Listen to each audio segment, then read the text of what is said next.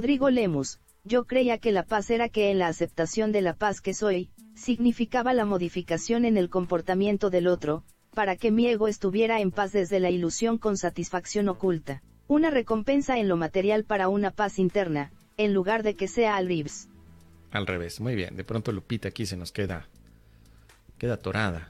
Vamos a ver, ¿qué nos dice eh, nuestro querido Rodrigo? Que él creía que la paz era la aceptación de lo que soy.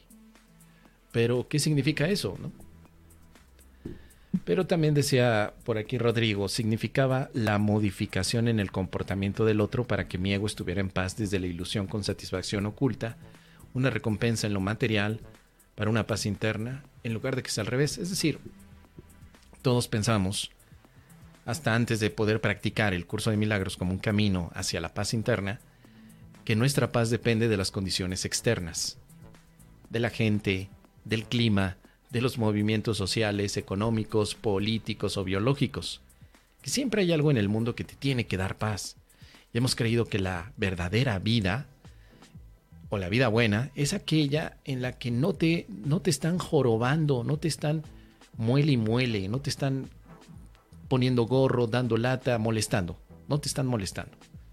Y eso no es la paz. La paz interna tiene que ver con aspectos puramente mentales, en los cuales aceptar quién eres representaría algo más allá que las propias condiciones físicas que notas. No eres el cuerpo, no eres la biología, no estás condicionado a eso.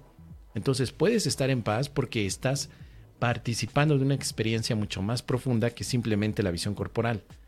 Es allí donde vamos a tener la oportunidad todos de entrenar a nuestras mentes, que no a nuestros cerebros, para poder elegir la paz que yace oculta cuando dejas de luchar contra los comportamientos ajenos.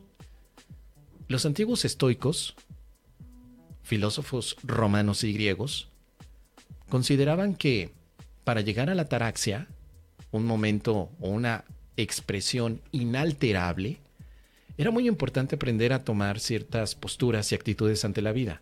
Primeramente, darte cuenta de lo que puedes controlar y de lo que no puedes controlar, eligiendo únicamente lo que sí puedes controlar para tratar de reducir o minimizar al máximo lo que representarían todos los riesgos que te quitan la paz. Por ejemplo, un estoico no puede controlar el clima.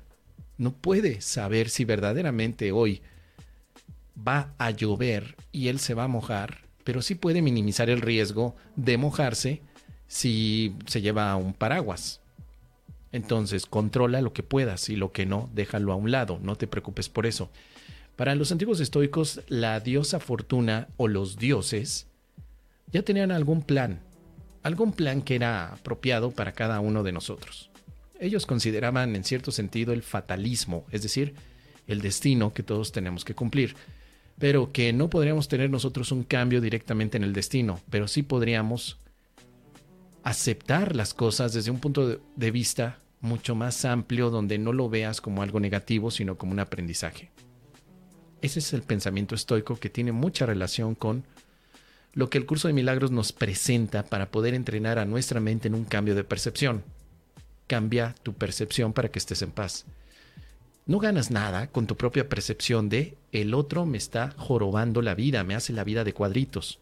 Eso no gana, no, no ganas nada para estar en paz.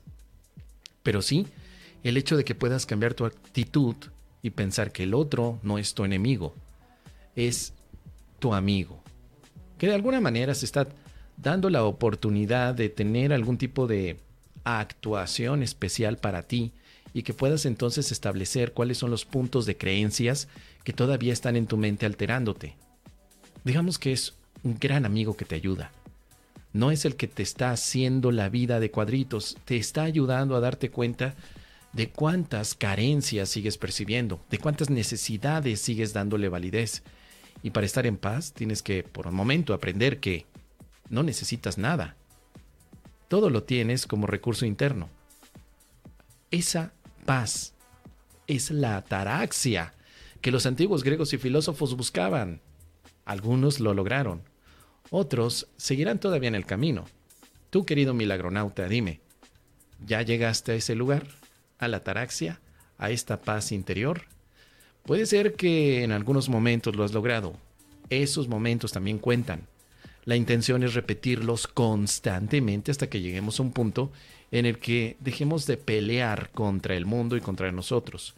Que el mundo sea como sea, que la pareja sea como quiera ser, que los chamacos sigan siendo como desean. Yo estoy en paz y desde la paz les puedo inspirar a que hagan cosas apropiadas.